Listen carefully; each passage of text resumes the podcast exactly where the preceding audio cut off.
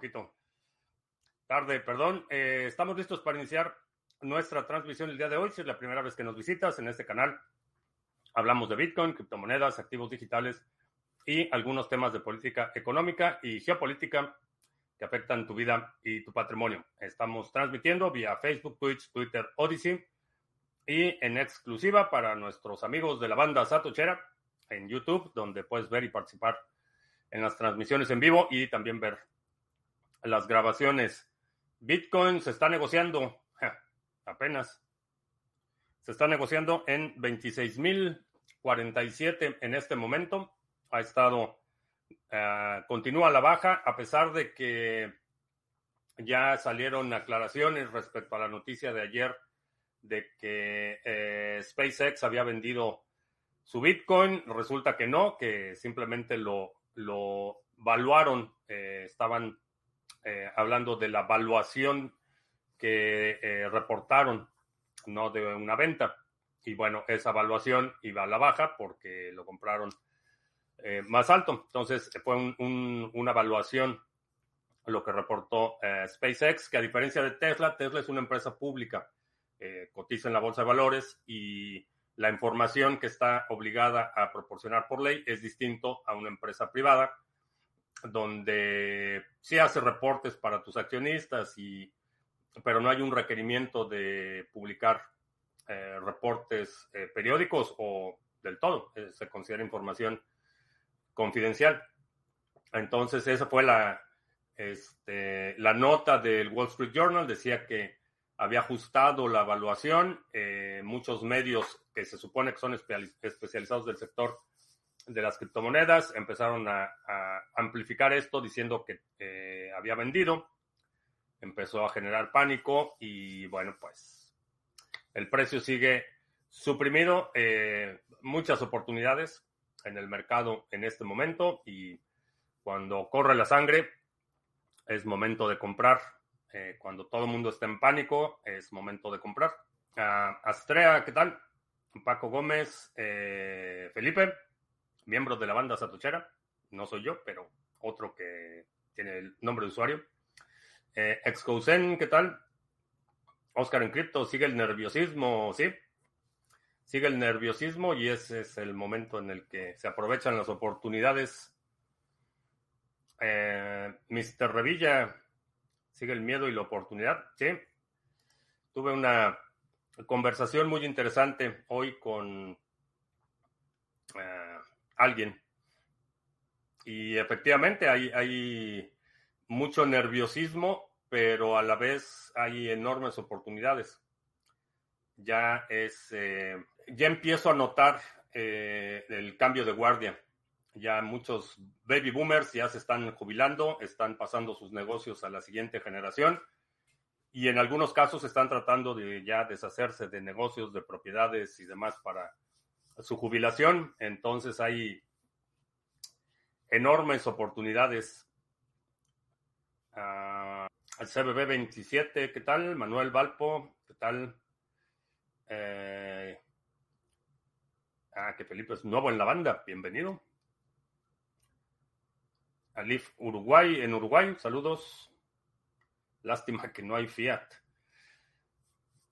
Pues sí, la verdad es que cuando veo estos bajones me gustaría tener ahí una reserva este, considerable para aprovechar, pero la realidad es que eh, no son las únicas oportunidades. Y bueno, pues en la medida de las posibilidades aprovechas, aunque sea comprar un, un par de satoshis, lo importante es desarrollar el hábito de aprovechar las oportunidades. El precio de Binance está casi 70 dólares por arriba del resto. ¿Sabes a qué se debe? 700. ¿Por qué la diferencia de precio entre exchanges? Generalmente tiene que ver con la liquidez propia de los exchanges. Si por alguna razón la gente no está transfiriendo dinero o no está pudiendo eh, enviar dinero o sacar dinero, eso es lo que, lo que hace eh, que haya una diferencia entre los exchanges. Eso es lo que da la oportunidad para el arbitraje. Pero depende totalmente de la liquidez interna de cada, de cada exchange. Y no es, no es raro que suceda. Lo vemos con mucha frecuencia.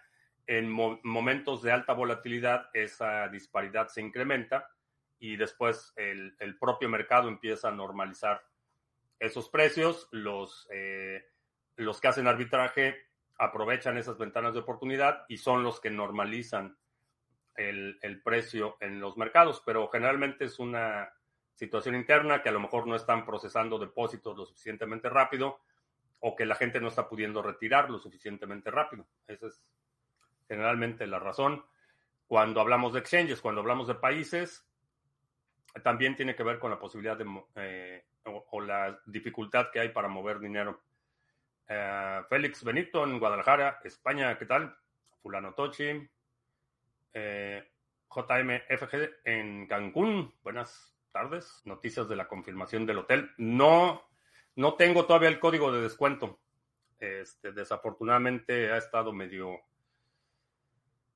accidentada la comunicación con la oficina de ventas del hotel. Eh, entonces todavía no tengo el código de descuento para los participantes. Pero ya, ya le encargué a la persona que me está ayudando a coordinar esto que se pegue al teléfono. Eh, Carolina Guzmán, ¿qué tal? Hace un par de meses hablaste de un servicio para comprar BTC sin KYC pagando en farmacias y tiendas. Se llama Azteco. Es el servicio. Carolina Guzmán, ¿qué tal? Guaguapurik. Antonio BTC dice que metimos algo de BTC al OTC para México y el lunes algo de USDT para la gente en México. Eh, pues ya, ahí está en el OTC Trading Desk. También ya tenemos a alguien que está promoviendo ofertas de Bitcoin y parece que ha habido muy buena respuesta. Así es que se empieza a incrementar la actividad en el OTC Trading Desk. Ese rollo de que las ballenas están acumulando me parece, no parece muy cierto ahora, sino hasta que baje más. Bueno, alguien está comprando. Eso, eso es, vaya, de cada, cada trade tiene dos partes. Tiene un comprador y un vendedor. Entonces, si ahorita Bitcoin se está negociando a 26 mil, es porque alguien está comprando a 26 mil. Ese Bitcoin, cuando tú lo vendes, no, no desaparece, no se va al, este, al purgatorio del Bitcoin. Alguien lo está comprando. Entonces, por cada, por cada venta hay un comprador. Ahora, ¿qué es lo que hace que el mercado sea alcista cuando hay más compradores que vendedores? Entonces, los compradores compiten por un precio mayor. Cuando hay más gente dispuesta a vender, el precio baja porque hay más oferta. Es la ley de la oferta y la demanda. Entonces, no sé si sean las ballenas las que están comprando en este momento, pero ciertamente alguien está comprando. Estamos entrando, entrando en un mercado bajista. Eh, no, me parece más una eh, reacción de pánico del mercado. No creo que sea una tendencia prolongada. Ah, temblando la tierra en Colombia, sí. Un saludo a nuestros amigos en Colombia. Parece que les les movieron el piso bastante fuerte. Robert Gallardo en Venezuela la Vieja, ¿qué tal? Bueno, aprovecho para hacer un, anuncio rápido y para que quede grabado en el podcast de una vez. El próximo sábado, sábado 20, ¿qué es 26? Sí, el sábado 26, eh, vamos a tener una llamada de la red 21M este, quienes sepan de qué se trata y ya se registraron, van a recibir un correo. Quienes no sepan, chequen las presentaciones de Minando Fiat y la de, bueno, las llamadas que tuvimos de Minando Fiat y la de 21M. Pero el próximo sábado, de mañana en 8, a las 11.30, vamos a tener una llamada. Vamos a hacer ya la presentación de eh, eh, eh, la oferta completa de 21M, estructura de comisiones, procesos, ya todo el próximo sábado. Así es que va a estar bueno, ya tenemos súper avanzada, ya está arriba la página, ya estamos haciendo pruebas con los procesos, ya está implementado el BTC Pay Server para procesar pagos, vamos moviéndonos a todo vapor para eh, eh, lanzar ya el proyecto oficialmente. Pero el próximo sábado, 11.30 de la mañana, tenemos la llamada para en los procesos Uh, Salvisky en las Islas Canarias, ¿qué tal? Donde acumulamos sats de manera lo más privada posible. ¿Dónde? Necesitas, necesitas estar en una cartera que tú controles. Eso eh, es la única forma que realmente puedes protegerlo. Si está en un exchange, si está en un servicio de terceros, eh, si lo tienes en una plataforma como Strike, cualquier cosa que sea de custodia, lo que tienes es una promesa de pago, no tienes satoshis. Entonces hay muchos mecanismos para eh, proteger tus satoshis y para acumularlos de forma privada, la... hay dos formas. La minería es una muy buena forma de eh, acumular satoshis de forma privada, pero no está al alcance de todos. Desafortunadamente, se requiere equipo, se requiere infraestructura, una inversión, etc. La otra forma en la que puedes acumular satoshis es vende algo. Crea una tienda en línea que recibas pagos en satoshis da algún servicio. Este, esa es, es una muy buena forma de tener satoshis de forma discreta. Y los mercados OTC, donde puedes eh, comprar y vender con una contraparte que no va a tener los mismos requerimientos que va a tener, por ejemplo, un exchange. Eh, peer-to-peer. -peer. Es decir, si tú, si un día este, se me sube la cerveza y te vendo Bitcoin, yo no tengo la misma obligación de eh, mantener los datos o de reportar nuestra transacción. No tengo los mismos requerimientos que si le compraras Bitcoin, por ejemplo, a Binance. Binance va a tener toda tu información, va a tener la custodia y está obligado a reportar transacciones y dependiendo del país en el que estés puede o no implicar un riesgo mayor. En el caso de las transacciones peer-to-peer, es tu contraparte. Y, si tu contraparte es otra persona, pues sí, va a saber, va a querer saber quién eres, pero no tiene, no tiene requerimiento legal de reportarlo de la misma forma.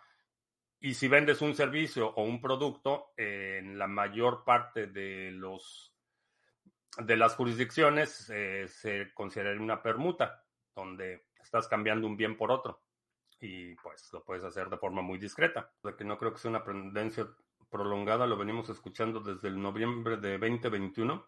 Pues, ¿qué te puedo yo decir? Esa es mi opinión. Este, puedes, puedes no estar de acuerdo, o puedes estar de acuerdo, o no lo sé, pero esa es mi opinión. No creo que sea una tendencia prolongada. Nos estamos acercando al final del año, nos estamos acercando al próximo halving eh, tiempos de mucha turbulencia económica, política, y creo que esos escenarios favorecen más a Bitcoin que lo que lo perjudican. Entonces, no creo que sea una tendencia prolongada. Y por supuesto, prolongada es un término impreciso. Prolongada 10 años, 5 años, un año, tres meses, dos semanas, etc. Eh, mi concepto de prolongado y el tuyo pueden, pueden variar. Uh, ¿qué tal? Buenas tardes. Sí, tardes. Tratamos el hotel y los presionamos. Eh, no, no, este, no creo que sea necesario. Y digo, la verdad es que si no responden, entonces, este, tendré que buscar plan B, porque no podemos estar así, este, en vilo, necesitamos definición, porque yo también necesito ya comprar mi boleto. Entonces, este, ya tengo hecha la reservación y ya nada más necesito confirmar lo del hotel para comprar el boleto y ya. A ver, vamos a ver. Odyssey, no sé, Odyssey. Ah, para el OTC, este, la información del OTC está en la página de Sarga. Eh, a ver, vamos a ver. Vamos a poner la página. Puedes ir a la página de sargachet.cloud. Eh, ahí en la sección de proyectos está la información del OTC Trading Desk. Hay dos tutoriales, eh, uno de nuestro amigo Leonel de Bitcoin Prog y está también un tutorial de individuo digital donde explican cómo funciona, cómo se usa y demás. Entonces, eh, ahí está toda la información. Del... ¿Sí estoy compartiendo? Sí. Ahí está toda la información del OTC Trading Desk, eh, preguntas frecuentes, las instrucciones de registro, cómo crear ofertas, etcétera. Entonces puedes ver ahí, eh, registrarte y participar en el OTC Trading Desk, tomar ofertas o publicar tus propias ofertas. Si quieres eh, comprar Bitcoin y quieres pagar con, qué sé yo, con cabezas de ganado, este, pones ahí tu oferta y compro Bitcoin, pago con cabezas de ganado. Hace tres meses, según era una buena entrada para NIM, hoy es una mejor entrada y en tres meses será la mejor entrada para NIM. ¿O es solo especulación? Hay un componente de especulación, por supuesto. Eh, estamos eh, anticipando eh, el posible éxito o fracaso de un proyecto. Hay un, hay un componente especulativo, evidentemente. eso es lo que sucede con toda, toda tecnología nueva. quienes invirtieron en las primeras líneas de ferrocarril transpacífico intercontinental, estaban especulando. Eh, y, lo mismo estamos haciendo hoy en día, con, con, muchos proyectos, con muchos activos, estamos viendo que esta tiene sentido, resuelve un problema, hay demanda, tiene potencial de crecimiento, etcétera. Entonces, elaboras una hipótesis y sí, definitivamente hay un componente especulativo. Eso es lo que permite que tengas ganancias. Si las inversiones que tienen un alto grado de certeza, ninguna es 100% segura, pero las que tienen un alto grado de certeza, generalmente son las que ofrecen los retornos más bajos. En el sector tradicional, si inviertes eh, en bonos municipales o bonos de deuda pública, por ejemplo, son generalmente, y por supuesto dependiendo del país, pero generalmente se consideran los instrumentos de menor riesgo y son los que dan el menor retorno. En el otro espectro están inversiones como el capital de riesgo, donde inviertes cierta cantidad de dinero y puedes perder el dinero o, la idea puede despegar y convertirse en un eh, super emporio. Entonces sí, definitivamente hay, hay un componente de especulación. Ahora, yo comparto mi lógica, comparto mi, el criterio que utilizo para tomar mis decisiones, comparto mis observaciones, pero tú tienes que hacer tu propia hipótesis. Eh, no es este, no tienes que eh, hacer lo que yo hago o asumir que lo que funciona para mí va a funcionar para ti. Necesitas utilizar tu criterio de observación. Ahora, creo que es una muy buena oportunidad de entrada, está dando muy buen retorno y creo que el proyecto tiene un potencial enorme para despegar. Por eso estoy involucrado. Uh, lo de ver grande arrastrará todo el sector inmobiliario en China. Es posible que sí. Es posible que sí. Eh, es uno de los principales desarrolladores de inmuebles y va a afectar no solo al sector inmobiliario, sino que tiene muchas, eh, muchas implicaciones.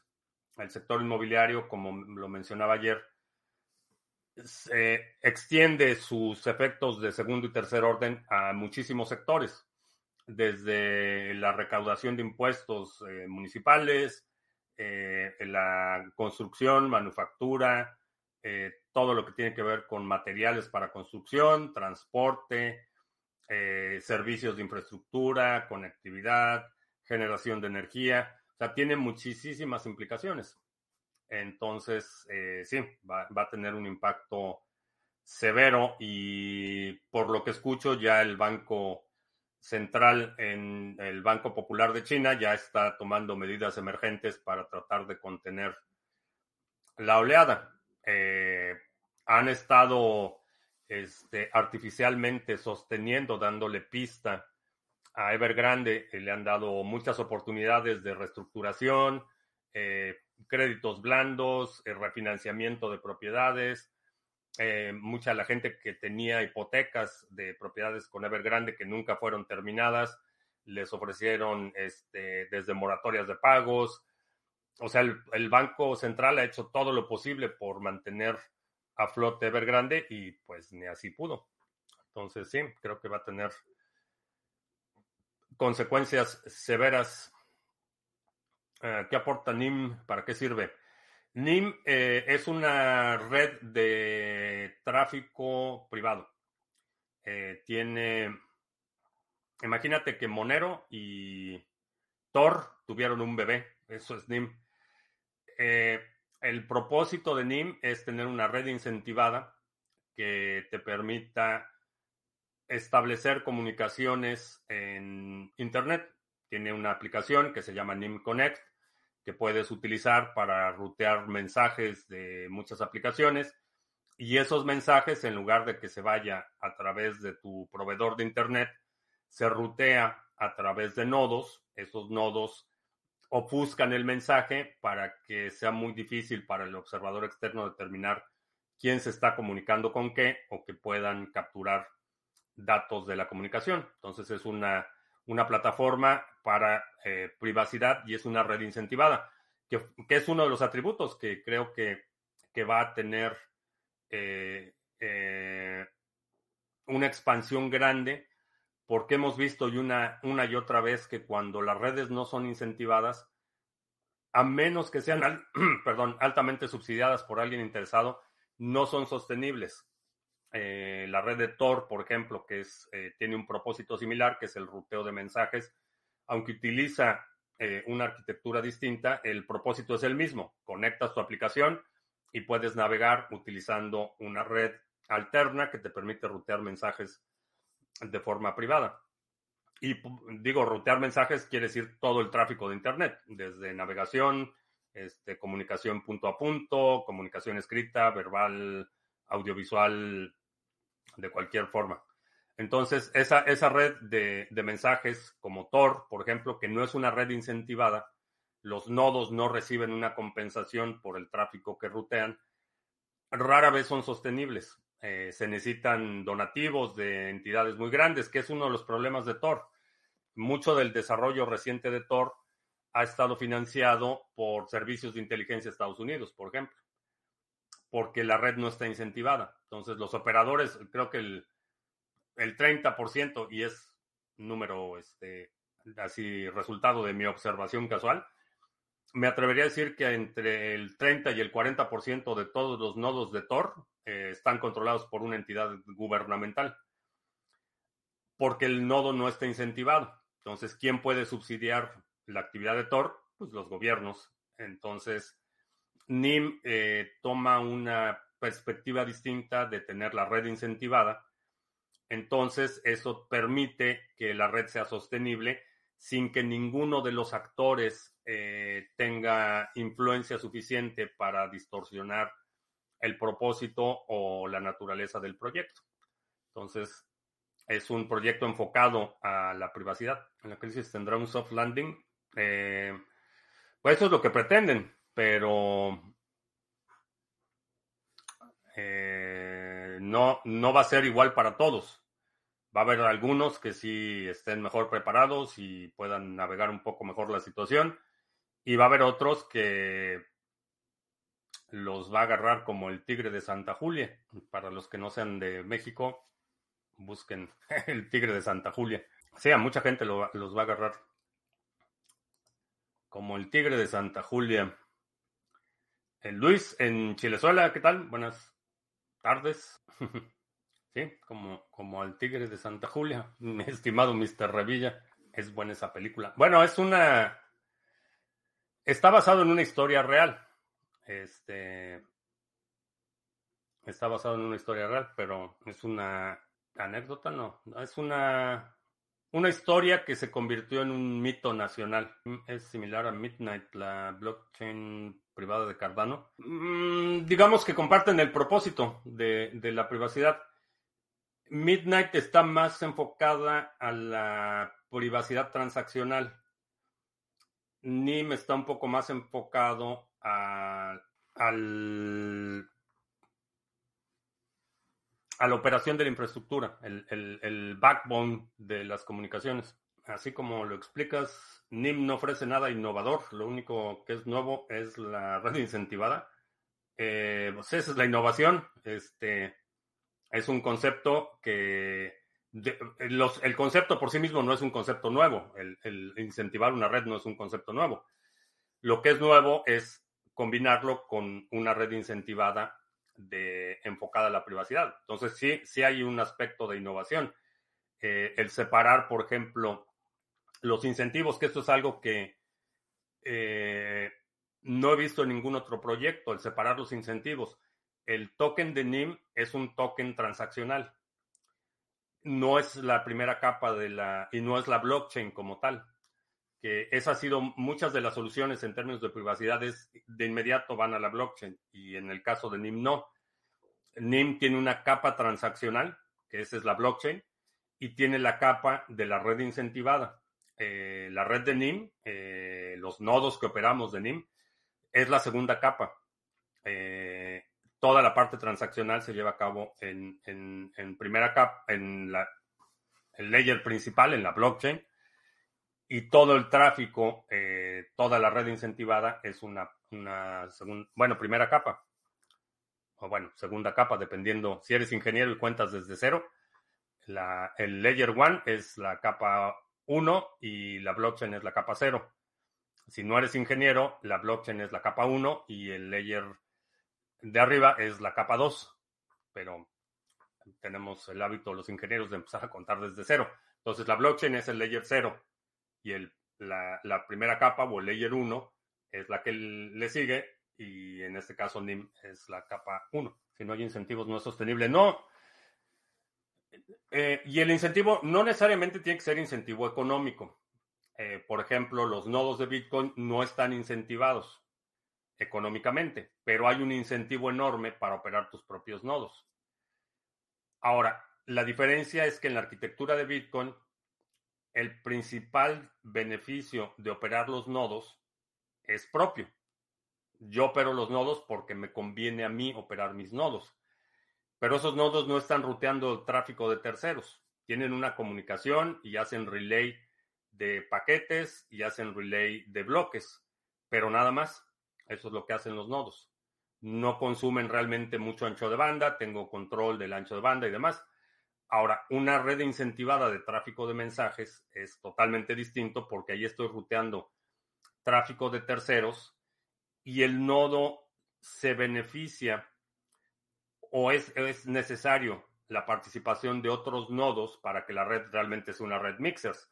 Si, si solo hay dos nodos en la red mixer, pues no hay, que, no hay tal mixer.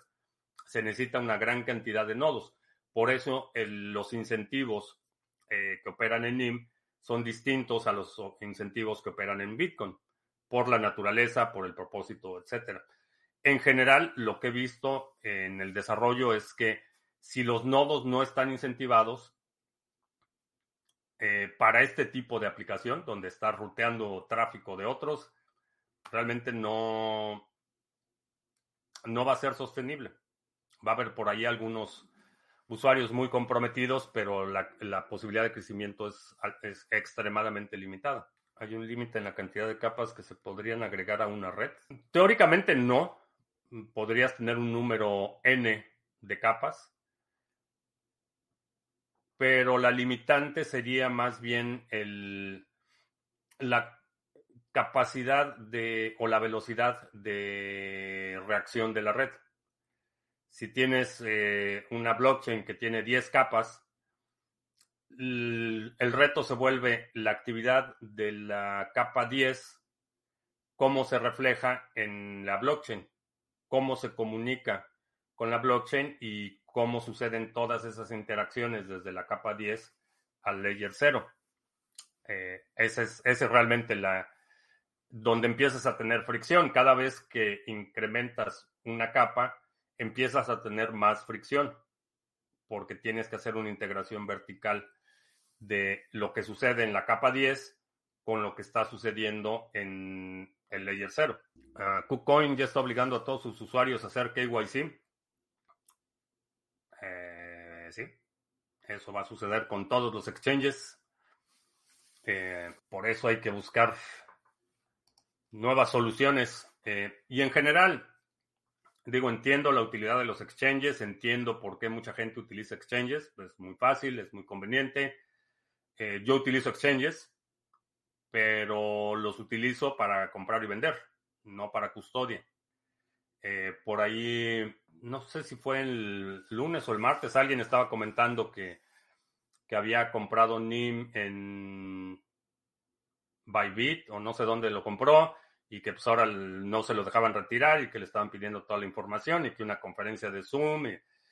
Sí, desafortunadamente ese es el camino que eh, están tomando los exchanges para seguir participando de su acceso al sistema financiero. Los exchanges eh, son una extensión del sistema financiero y tienen que cumplir con las mismas reglas que les ponen las jurisdicciones en las que operan. Entonces, si para que KuCoin eh, pueda seguir operando, el gobierno le dice pues que tiene que hacer KYC, pues va a hacer KYC. Y, y si el gobierno le dice a Binance que para que pueda seguir operando tiene que mandar un reporte anual de todas las transacciones de sus usuarios, lo va a hacer, porque eso es lo que necesita para mantener su acceso al sistema financiero. En general, si vas a utilizar un exchange, mi recomendación siempre ha sido y seguirá siendo, una vez que se ejecuta tu compra, vámonos. Ah, Will, ah, este, pues, no sé. Ah, bueno, no sé. Checo, checo el correo terminando la transmisión. O si hay algo que quieras que comente aquí, deja ahí un comentario, Will.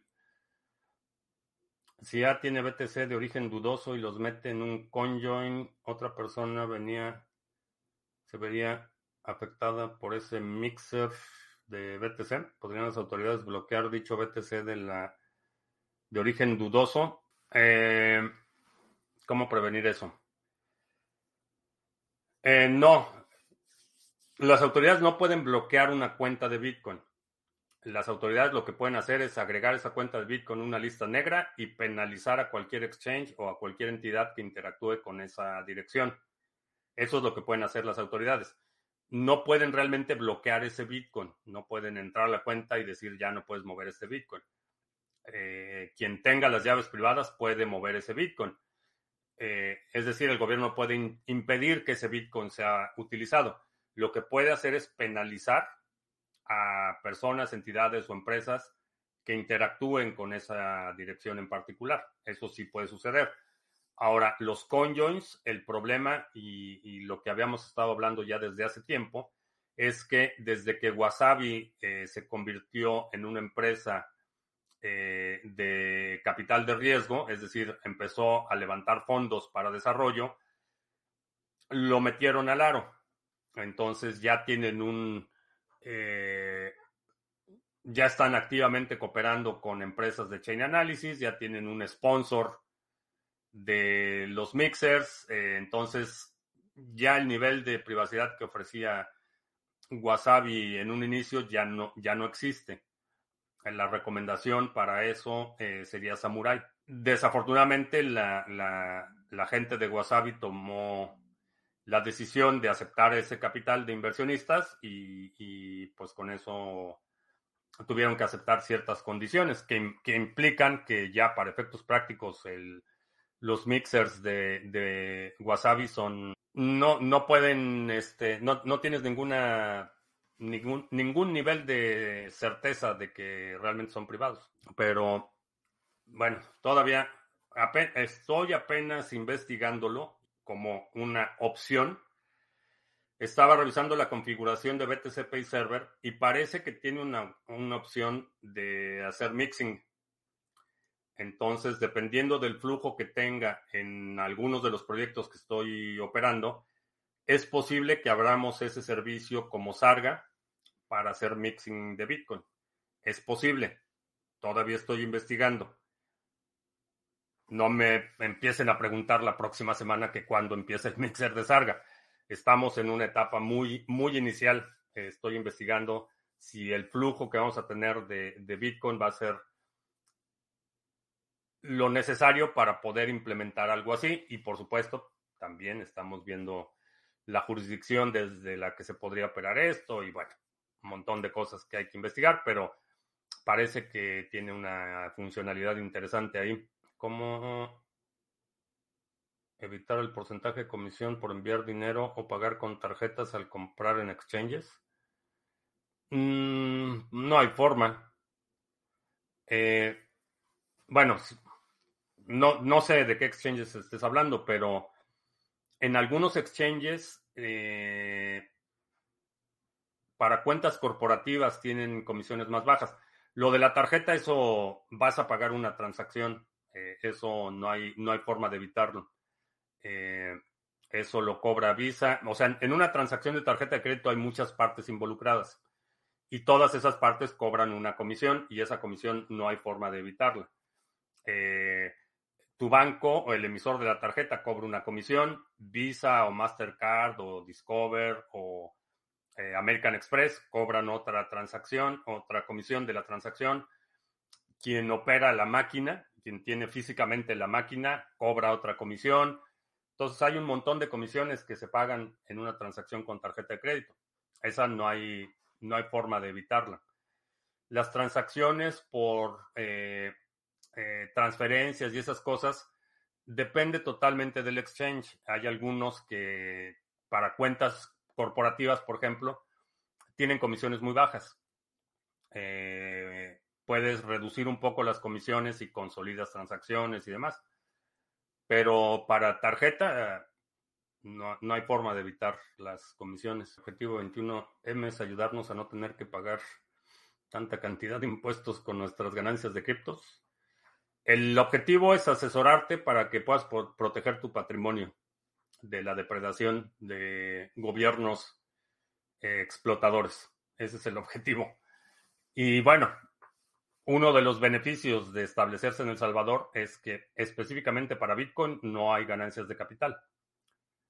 Entonces, eh, te permite una integración sin fricción entre el sistema financiero y Bitcoin eh, tiene ventajas considerables. La pregunta principal era cómo prevenir que para al participar en un conjoin no nos toque un BTC manchado. Eh, mi recomendación es que no utilices conjoins, que utilices eh, Wasabi si quieres hacer eso. digo, pero Samurai, no Wasabi.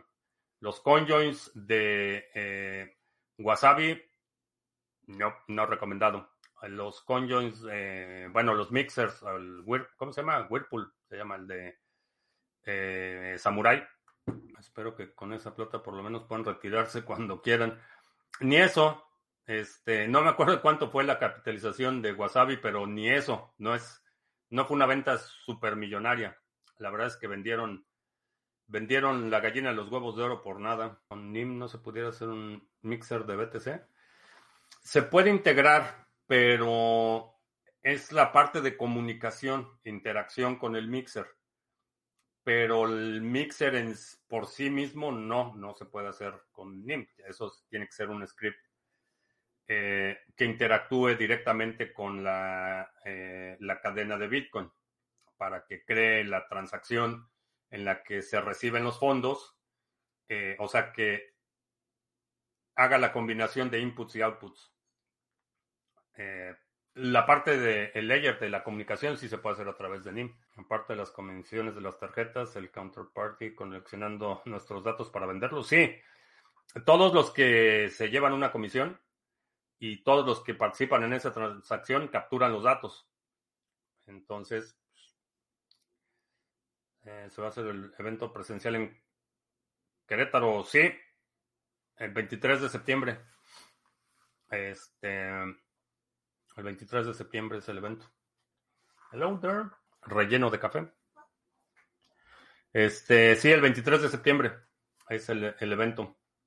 La idea es tener dos sesiones, una sesión en la mañana, eh, después irnos a comer, después una sesión a media tarde y luego pues ya nos vamos a celebrar o a cenar o a algo. Ese es el, el plan inicial el tema de las sesiones. Eh, eh, estoy escuchando sugerencias. A lo mejor la primera parte, la primera parte de la sesión va a ser dedicado a DeFi en Cardano, que parece que hay mucha, mucho interés.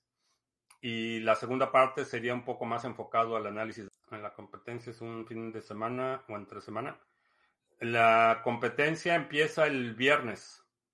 Eh, hay dos grupos, el, una la noche del viernes, o sea, de viernes a sábado, y otro grupo de sábado a domingo. Eh, no recuerdo en cuál voy a estar yo, pero mi plan es irme desde el viernes este, y regresar el domingo para la competencia. por cierto, bueno, no por presumir, pero ayer y no, sí, es algo que es una buena noticia para compartir con la comunidad. Este, ayer me habló el doctor. Ah, sí lo comenté ayer, que me habló el doctor. Ya recibieron todos los resultados de mi chequeo médico anual. Me dijeron que, que todo está en orden, que no necesito este, registrarme en el club de la próstata inflamada y que nada más necesito tomar multivitamínico. Y ya, esa fue toda la recomendación, los resultados de mi chequeo médico anual. Así es que ya, estamos, estamos con todo para la competencia. Así es que para los que me vean en persona en Querétaro el próximo mes, me van a ver un poco más, un poco más llenito, porque ya le tengo que subir, subir a las calorías diarias.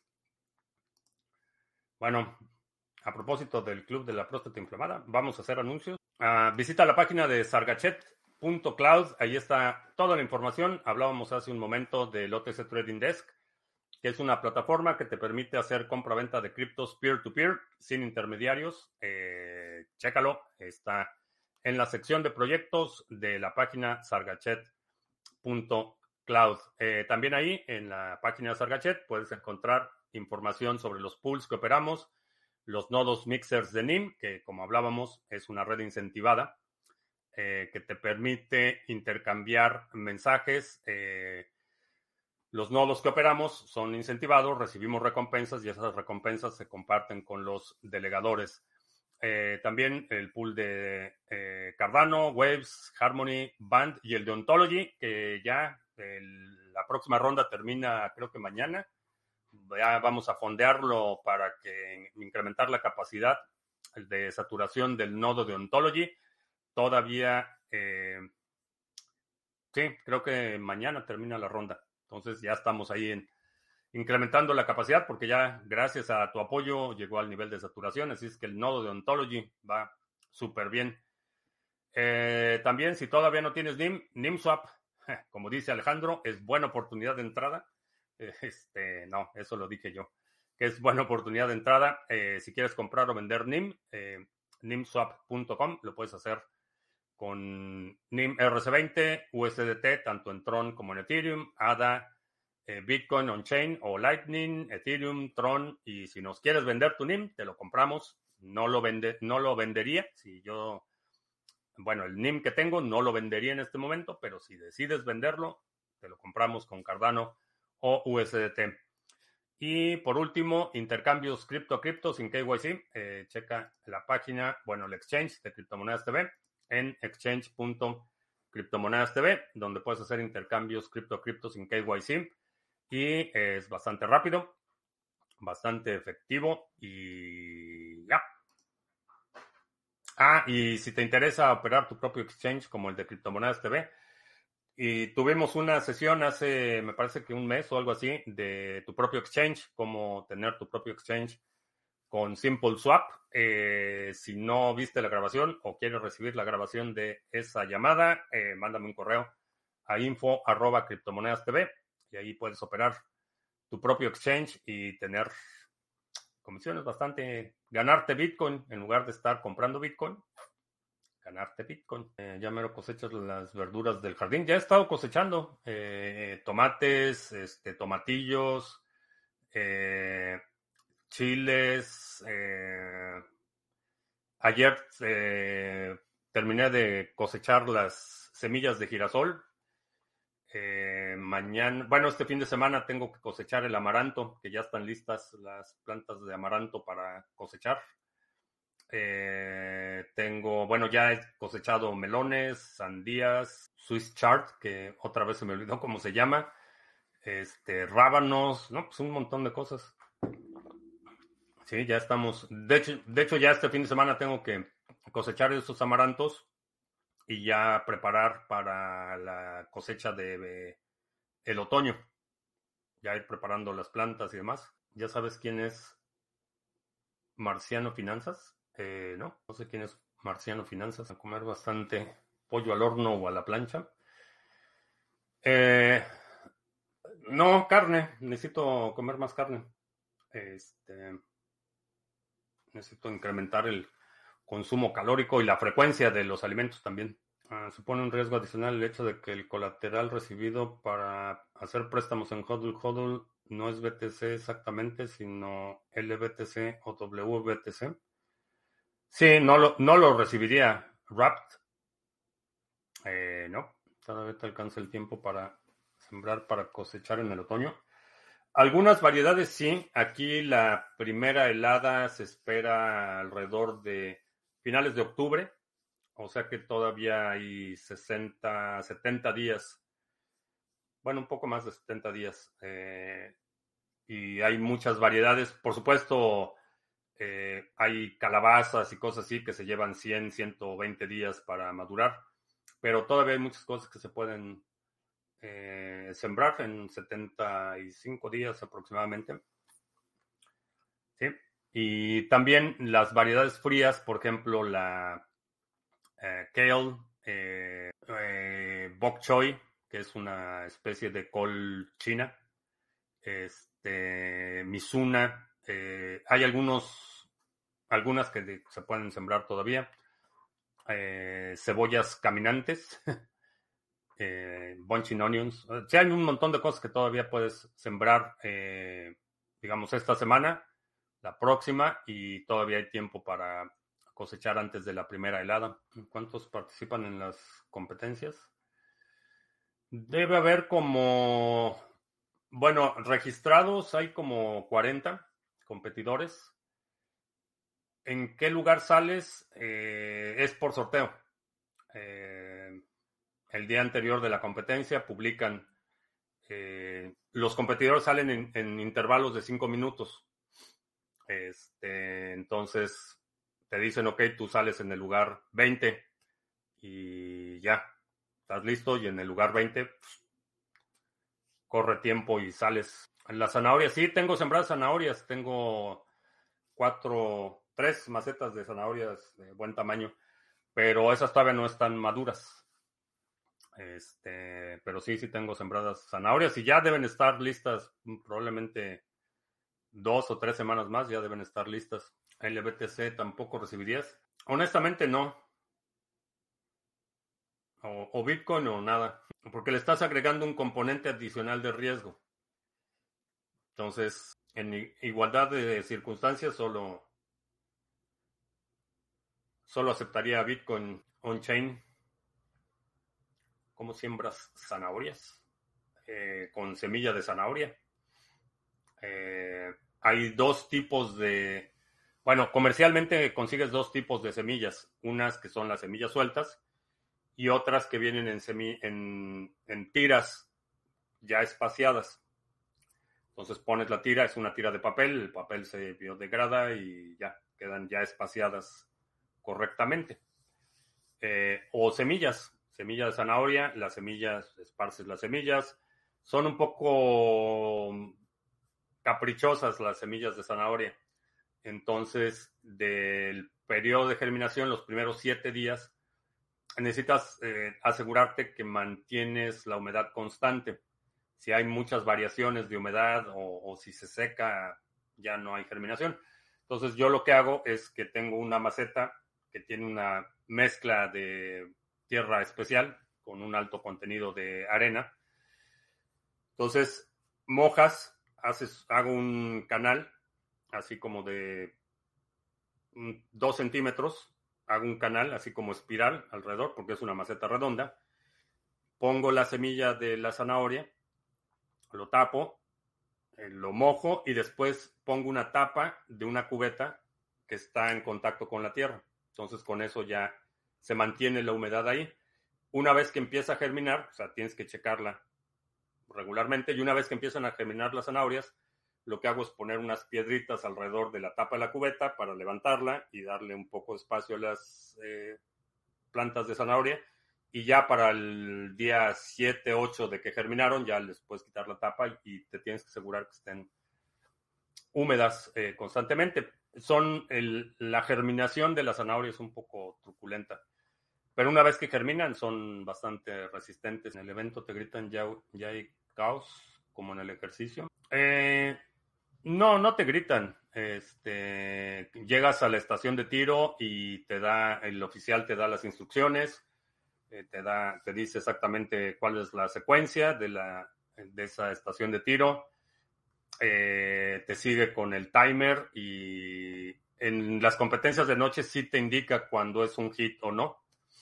Eh, pero no es, no es particularmente ruidoso. Y además pues, es en medio del cerro, entonces no hay así ruido urbano, cosas así, contaminación de luz urbana y eso no, no hay. Y los youtubers están capitulando, es buena señal para el, arrancar el bull market. ¿eh? Y ese fue un aporte más de su canal amigo Sembrando TV. Bueno, pues es parte de la idea de la soberanía, de la autosuficiencia y, y hacer cosas, porque, bueno, creo que con este monólogo voy a cerrar la transmisión.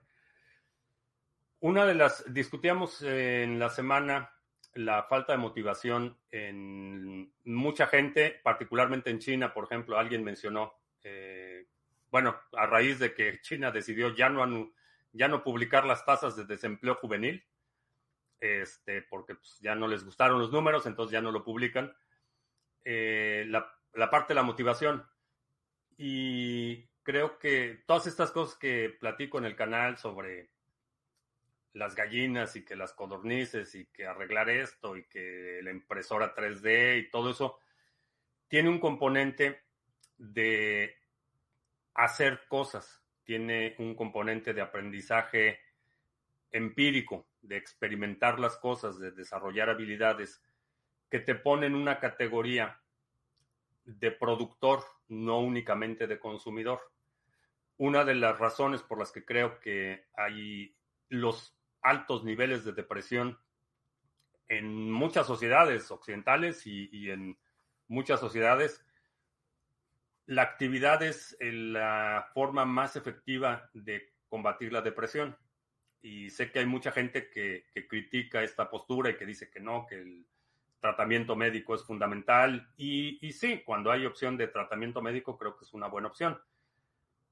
Pero es una de las razones por las que las sociedades con mayores niveles de excedentes, las sociedades más ricas son las que experimentan mayores niveles de depresión. Por esa falta de actividad, por esa falta de producir, por esa falta de crear. Y una sociedad que está enfocada principalmente en el consumo, va a ser una sociedad mucho más proclive a altos niveles de depresión que una sociedad por por gusto o por necesidad, está más enfocada a la creación y a la producción. Entonces, yo estoy en una posición en la que toda esta idea de, hacer cosas, de crear cosas, de, eh, de aprender a hacer cosas, es una opción. No, no necesito cultivar mis propias zanahorias, no necesito cultivar mis jitomates, no necesito tener gallinas. Vivo en una sociedad muy próspera donde puedo ir al supermercado y comprar huevos de codornices de Tailandia si quiero. No tengo problema, pero es una opción, es una decisión que he tomado de, producir, de crear, de, construir cosas. Y creo que eh, parte de esta idea de, de, ser soberano, de ser autosuficiente, está íntimamente ligado a, esta idea de que creo que para el desarrollo humano, para alcanzar ese sentimiento de plenitud como ser humano, necesitamos ser creativos y productivos. Si únicamente consumimos, eso es, en mi observación empírica, y no soy psicóloga argentina, que me diagnosticó que era eh, que tenía paranoia y delirio de persecución, una psicóloga argentina, después de ver mi video. Este, no estoy diagnosticando a nadie, pero eh, mi observación y mi experiencia me dicen que la mejor forma de combatir la depresión es la actividad. Y si en esa actividad puedes inspirar a otros, puedes producir algo bueno, eh, buena comida, comida de buena calidad, huevos de buena calidad, eh, creo que es una ganancia neta para ti y indirectamente una contribución a la sociedad a pequeña o gran escala. Eso depende de tu, de tu alcance y de, lo que quieras hacer, pero eso es lo que estoy haciendo. Y por eso es que comparto este, las semillas que compré y los libros que estoy leyendo, porque creo que es, un, es conducente a alcanzar niveles de bienestar y de prosperidad y de eh, realización humana que no se pueden lograr con el mero consumo. Y creo que ya podemos ir en paz. La transmisión ha terminado. Demos gracias a Satoshi. Y con eso terminamos. Eh, te recuerdo que estamos en vivo lunes, miércoles y viernes 2 de la tarde, martes y jueves 7 de la noche. Eh, si no te has suscrito al canal, suscríbete, dale like, share, todo eso. Y pues que tengas un excelente fin de semana. Por mi parte es todo. Gracias y nos vemos el...